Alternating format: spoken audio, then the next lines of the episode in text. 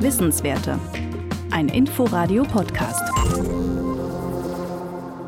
Wie weit ist der Klimawandel fortgeschritten? Wie wirksam sind die Maßnahmen, die weltweite Erderwärmung zu begrenzen? Dazu legt der Weltklimarat in regelmäßigen Abständen Berichte vor. Ende des Monats ist der nächste Bericht fällig. Professor Hans-Otto Pörtner ist Klimaforscher am Alfred-Wegener-Institut. Er gehört zu den Verfassern des Weltklimaberichts und kann uns schon ein paar Tendenzen vermitteln. Ich habe ihn gefragt, kommt denn die Welt dem Ziel, die Erderwärmung auf maximal 1,5 Grad zu begrenzen, näher? Also in dieser allgemeinen Aussage kann man sicherlich sagen, ja, aber mit einem dicken Vielleicht, weil äh, es ist ganz klar, dass das, was bisher passiert, äh, zu wenig ist, sonst war viel zu wenig. Wir, wir sind auf einem Weg, wo wir eine gesellschaftliche Mobilisierung sehen, die die Politik ähm, auch motiviert, hier stärker aktiv zu werden. Die sachlichen Inhalte liegen alle auf dem Tisch. Wo es fehlt, ist es bei der Umsetzung.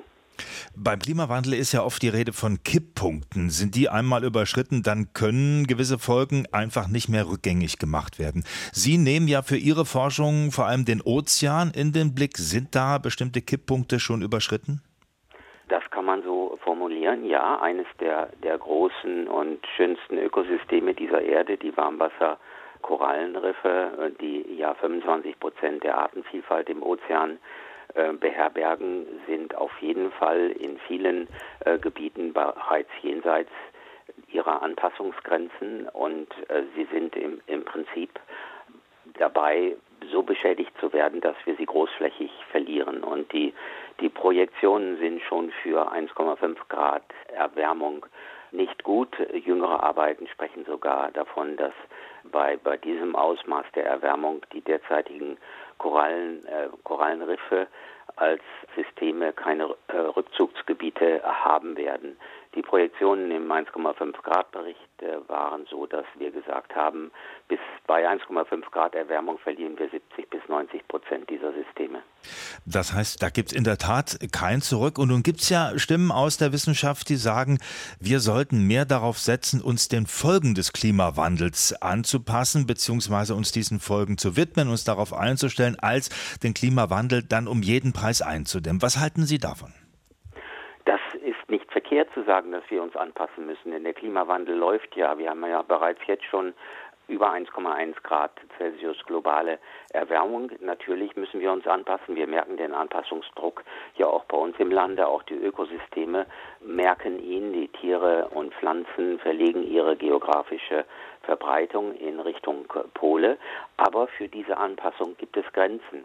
Die sind besonders hart, sicherlich in der Natur, aber auch dem Menschen sind hier Grenzen gesetzt. Denn mit fortschreitendem Klimawandel werden wir Lebensraum verlieren, nicht nur für, für die Natur.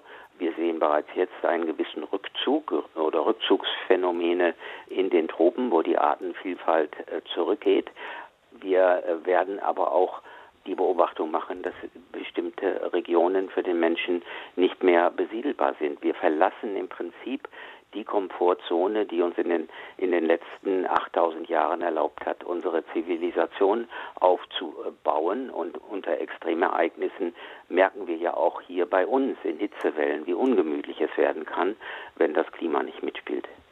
Im Zentrum der Klimaschutzdebatte steht ja vor allem den Ausstoß von Treibhausgasen deutlich zu verringern. Aber es wird zum Beispiel auch über naturbasierte Lösungen diskutiert. Da sollen Ökosysteme erhalten oder ausgebaut werden, um als CO2-Speicher zu dienen, also da was rauszuziehen aus der Atmosphäre. Wie wichtig sind denn solche Maßnahmen?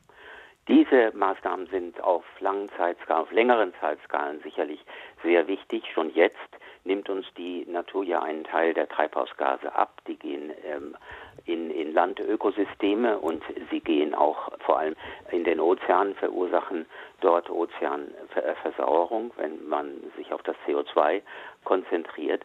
Ähm, das alles sind richtige Überlegungen, aber auch hier gilt, innerhalb von Grenzen.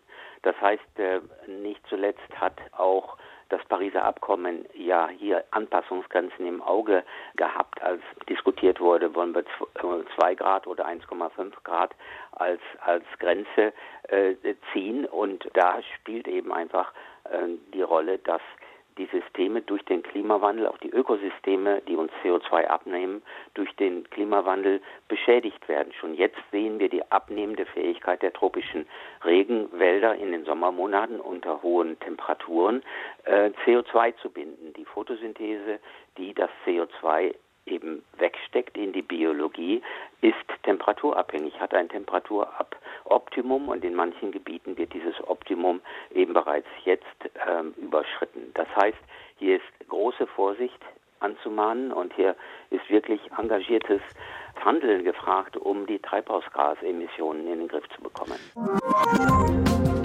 Wissenswerte. Ein Podcast von Inforadio. Wir lieben das Warum.